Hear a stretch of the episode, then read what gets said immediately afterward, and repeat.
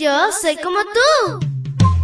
Pequeña para grandes cosas y grande para cosas menores. Te cuento que llegaste al lugar perfecto. La devoción matutina para menores.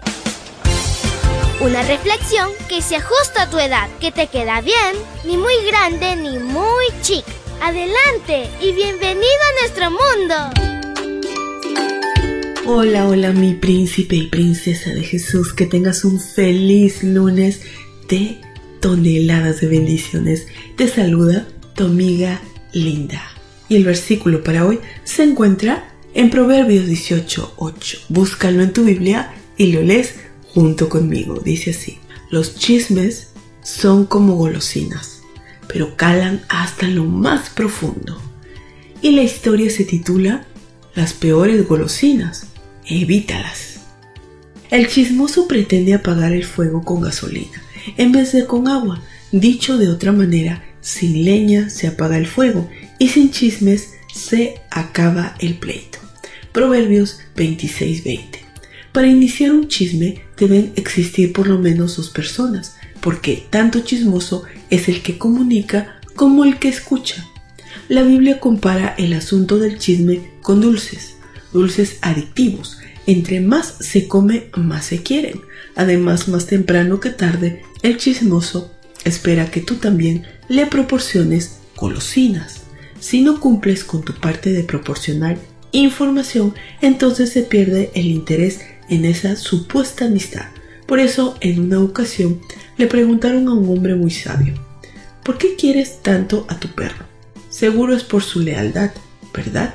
A lo cual el hombre respondió, sí, claro, pero además porque mi perro mueve su cola en señal de amistad y nunca mueve su lengua como muestra de lealtad. Por fortuna, para mostrarnos amigos, no necesitamos mover la cola, solo basta dejar de mover la lengua para manifestar genuina amistad. Desde la época de Moisés se instruyó categóricamente a la gente, no anden con chismes entre tu gente. Levítico 19:16 la versión Reina Valera actualizada usa un término más fino en lugar del coloquial. Chismeando dice, no andarás calumniando en medio de tu pueblo. En esencia, el chisme es compartir información, falsa o verdadera, con personas que no son parte del problema, ni parte de la solución del problema. Pero el chismoso tiene sus razones para actuar así. Por lo general, tiene tiempo libre, Pretende demostrar que todo lo sabe, su conocimiento le permite tener seguidores y se erige como juez, pues anticipa que es lo mejor o peor para la persona de quien se habla. En consecuencia, el chismoso puede llegar a separar a los mejores amigos. Por tu parte, compórtate con sensatez. Desafortunadamente, muchos disfrazan el chisme bajo el manto del interés y el bienestar, aún espiritual, por tal o cual persona. Cuando alguien te diga algo en lo que ni tú ni quien te lo cuenta estuvo presente, pregúntate, ¿y tú cómo lo sabes? Si insiste, cuestiónalo. ¿Por qué me dices a mí esto? Entonces, ten por seguro que nunca más te abordará al menos con ese propósito. Oremos.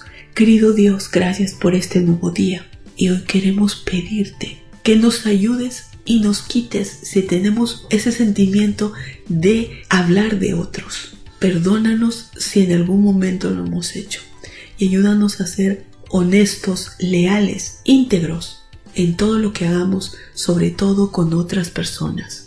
Te lo pedimos en el nombre de Jesús.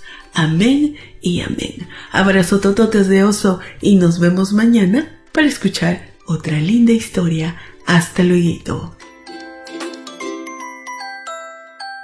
Hoy creciste un poco más. ¿Qué? Porque crecer en Cristo es mejor. La matutina de menores llegó por el tiempo y dedicación de Canaan Seventh Day Adventist Shores and Dear Ministry.